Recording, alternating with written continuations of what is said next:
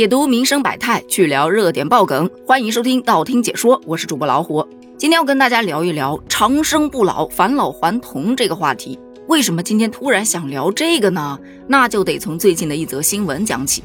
说呀，在美国有一个富豪，老有钱了，靠软件发家致富，年仅四十五岁，身家接近五十亿美元。当钱在他面前已经不成问题，花不完，根本花不完的时候，他就开始作了啊，不对，叫痴迷于返老还童、长生不老了。其实此前就有过关于他的新闻，我当时看到的时候觉得不以为然。那个时候还说，有一富豪为了对抗衰老，每天上午十一点之后就会断食。当时是说他给自己制定了一项非常严苛的养生方案。请了一支由三十名医生组成的团队，对他的身体状况实时进行监控，每天都要锻炼，而且严格遵守素食主义，每天摄入的热量只有一千九百七十七卡路里，而且非常精准。上午十一点钟之前，必须要把今天一天的饭全吃了。除此之外，每天还要服用一百多种补品。我当时看到的感觉啊，就两点：第一点，上午十一点钟之后不吃饭很正常啊。咱们中医老话里面就有过午不食这种说法。再说了，咱现在还有一群年轻人，没事儿就要辟个谷，清空一下身体里的垃圾，所以才半天不吃饭，还好啦。第二个点就是每天要吃一百多种补品，不说别的，你光吃补品，他也不可能会饿吧？所以他应该不是不吃饭，而是把保健品当饭吃。但最近关于他的新闻，就真的是让人匪夷所思。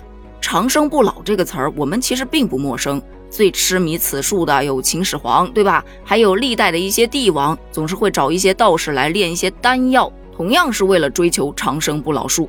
哎，各种仙丹、灵丹、仙药，总梦想着自己能飞升成仙，守住自己的帝王之位。不看历史的，看小说或者影视剧，他也非常熟悉呀。各种的深山老妖，为了能够长生不老，要么要别人祭献童男童女，要么就画皮，再要么直接吸血，脑洞开的是一个比一个大，但都没有这一位大。这位富豪进行了一次三代人换血实验，在自己的身体中灌注自己十七岁儿子的血浆，然后把自己的血浆提供给自己七十岁的老父亲，但是效果并不明显。据他所说，他已经完成了六次每次一升的年轻血浆置换，每个月一次，其中一次使用了自己儿子的血浆。而根据生物流体设备以及成像评估的生物指标来看，没有检测到这种疗法对他有任何的好处，所以他终止了血浆疗法。网友疯狂吐槽：还好他失败了，要不然这世界上可能就又多了一个非常危险的职业——血奴。还有说。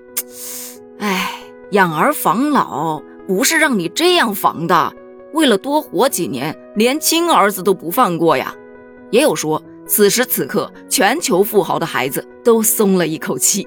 我是觉得呀，他要是多读点中国历史，或者是别国历史，可能也有啊，就会发现，大多极度追求长生不老的，基本没有几个有好下场的。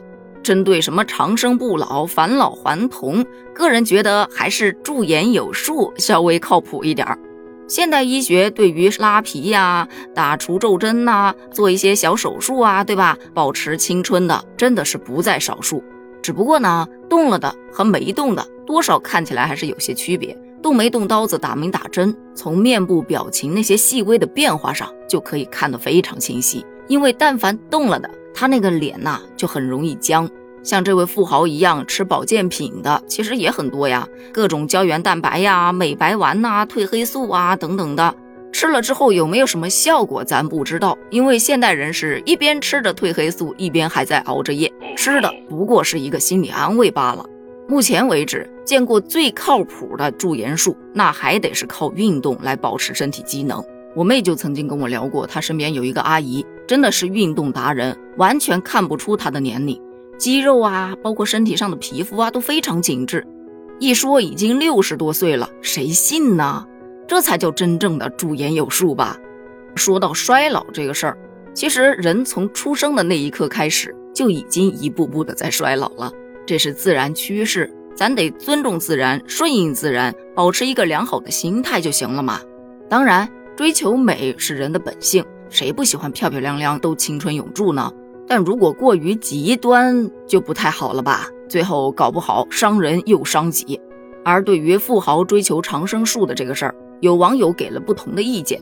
有说呀，每天把自己活得那么严苛，简直是为了活而活，会不会活得太累了？那这活得再长还有什么意义呢？不如好好的享受生活。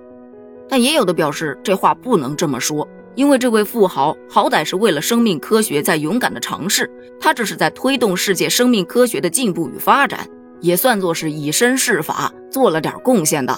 对此，你又是怎么看的呢？你是觉得人生过得精彩更重要，还是活得长久更重要呢？咱们评论区见，拜拜。